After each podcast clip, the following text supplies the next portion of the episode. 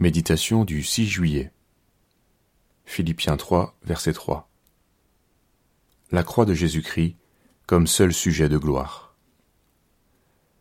Les vrais circoncis, c'est nous, qui rendons à Dieu notre culte par l'Esprit de Dieu, qui nous glorifions en Christ Jésus, et qui ne mettons pas notre confiance dans la chair. Par ces paroles, Jésus pointe du doigt la raison de nos divisions, de ce qui rend impossible l'unité tant recherchée. Nous aimerions goûter ce fruit de la communion, mais nous en refusons souvent le chemin.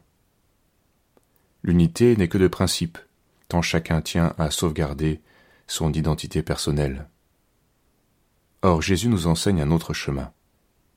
Si quelqu'un veut venir après moi, qu'il renonce à lui-même, qu'il se charge de sa croix, et qu'il me suive.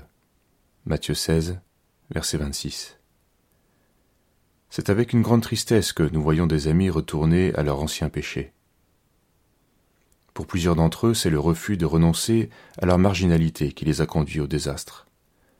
En cultivant la fierté d'être différents des autres, en justifiant sans cesse leur choix de vie et leur particularisme, ils s'opposent au plan de Dieu.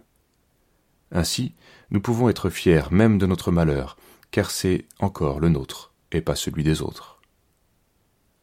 Jésus n'est pas venu pour exalter notre chair. Il l'a crucifié à la croix. Ceux qui adorent Dieu sont ceux qui ont accepté cette circoncision du cœur. Revendiquer ce que nous sommes dans la chair revient à s'opposer à la croix de Jésus-Christ. Pourrions-nous revendiquer ce qui nous perd? Paul en parle en pleurant.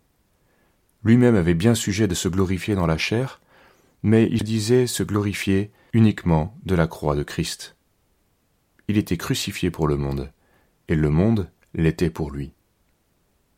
En général, si nous ne parvenons pas à être quelqu'un dans le monde, nous cherchons à l'être au moins dans l'Église. Car la chair aspire toujours à s'élever quelque part, à se choisir la part belle. Nous accepterions éventuellement de renoncer à beaucoup de choses, pourvu que nous en ressortions grandis. Quant à renoncer à nous-mêmes, c'est bien plus difficile.